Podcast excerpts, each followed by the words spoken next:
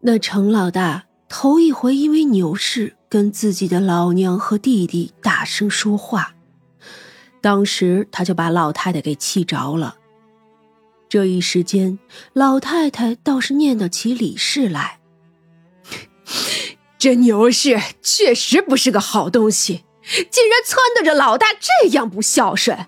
哎，你说说你，这都是什么亲戚呀？啊！那老太太指着老二媳妇一顿的臭骂。那老二家的也不是个软柿子，当时就闹了起来。其实杀了李氏母子的事，又怎么能瞒得住他呢？他也是想着自家能有好处，才装作不知的。此时闹了起来，他怒道：“哼，是啊，婆婆多厉害呀！”是看着媳妇不好就能杀了埋了的，我呀是惹不起，别哪天我们母子几个也都没了影了。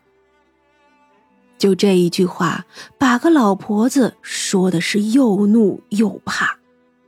等晚上见了程老二，就开始哭：“ 你娶的好媳妇啊！”竟然丝毫不把我这老婆子放在眼里！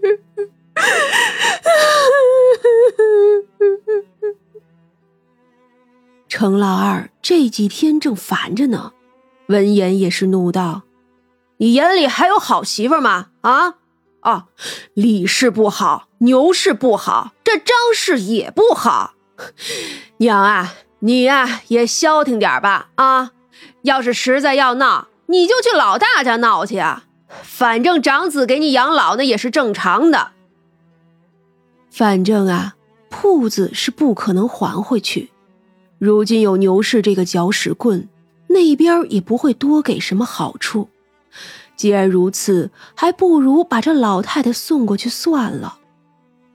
这话可是把老婆子气得够呛，又哭又闹的。整整折腾了一夜，可再是折腾，那程老大也没有像过去一样过来安慰他。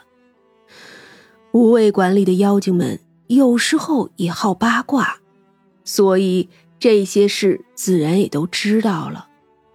一早上，长生就在那儿笑话，说那老婆子活该。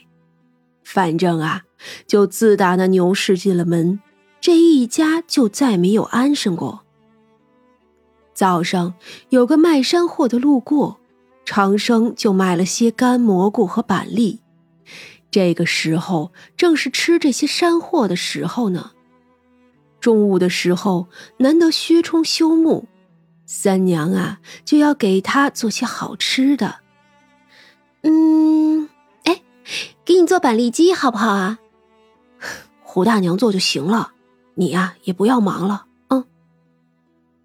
薛冲总是觉得三娘这样的人高高在上，实不该为他在厨房里奔忙。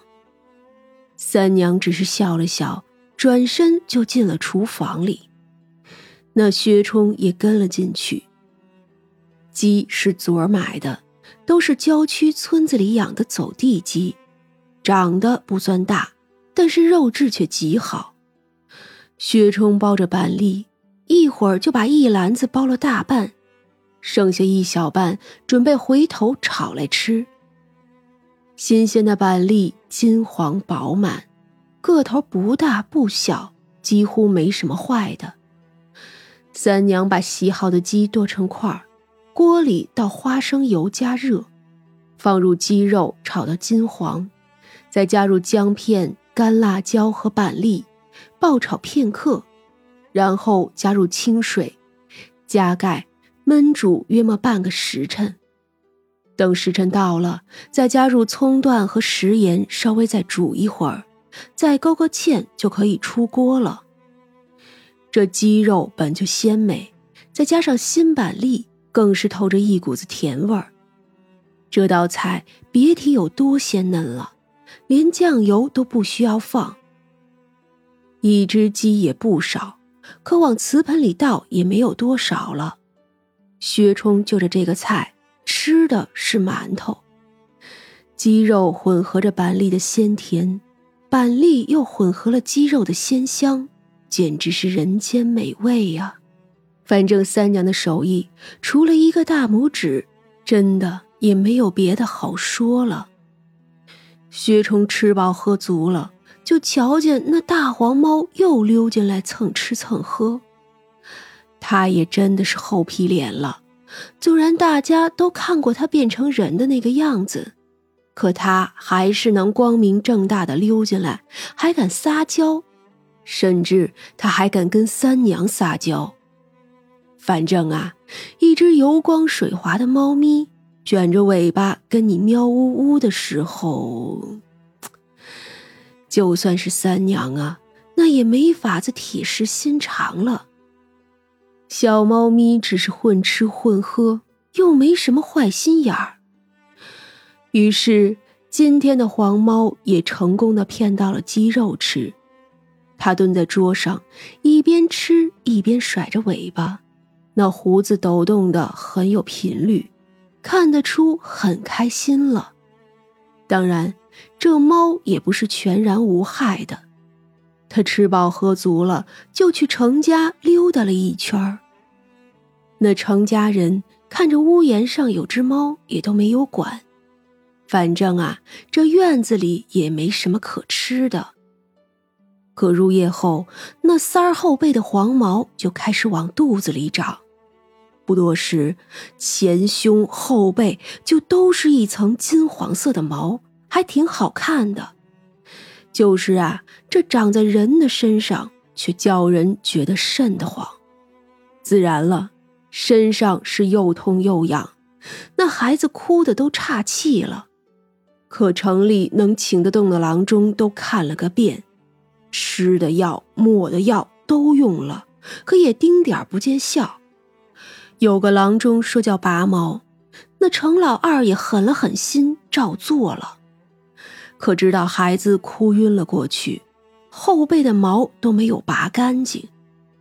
主要是啊，这白天是拔没了，可晚上又长出来了。这再拔，那孩子也受不了啊。终于还是有年长的人嘀咕说：“这别是冲撞了什么吧？”叫去寺庙里看看，偏程家的老婆子是不信这个的。也是，真要是信的话，也不敢对李氏母子那么的狠绝。这一天，程家又闹了起来，张氏狠狠的将桌上的碗碟砸在老婆子的脸上：“你让我把孩子丢了啊！”好你个狠心的老钱婆呀！你就是个千刀万剐的，那是我生的孩子，我就丢了他啊！哎，亏你说得出口！依我看呀，都是你这个老东西刻的家宅不宁。那程老二回来，听着他娘的哭诉，看着他娘脸上的红印子，一时烦躁。有叫人家丢孩子的吗？啊！那老婆子原本以为能得到儿子的安慰，好替他出出气，如今呀，更是气得肚子疼了起来。这一天夜里，那黄猫溜了进来，趴在秀娘的床榻上，尾巴轻轻晃悠。秀娘忙完了，正给自己做一件衣裳呢，一边做一边道：“那程家的孩子会死吧？”唉，那小崽子呀，也确实欠教训。不过，你要是杀了生，对你自己是不是不好啊？秀娘毕竟骨子里还是个人的，就算做了多年的鬼魂，也还是人的思维。她只是想着，诸多的话本子什么的，不都这么说吗？说妖类想要成仙，就必须没有沾染过人命之类的。其实说白了，这种书都是人写的，自然把人看作万物之长。所以他不懂，不平白害命，却也要有仇必报。其实那些自然界生存下来的动物们，怎么可能不杀生呢？他们每天都要吃饭，不是吗？黄猫喵呜了几下。绣娘是听不懂的，他呢也不试图叫绣娘听懂。那黄猫还是每天过来蹭吃蹭喝，无畏馆里的妖精都习惯了，算了，就当是个家猫吧。而这猫呢，也是毫无上进心，一点也不着急修炼。面对众多能力出众的妖族，他也不着急，就这么做着家猫，混吃混喝。无畏馆里的日子一样过，可程家如今那孩子一身都是黄毛，而渐渐的，那老太太竟也开始长毛了。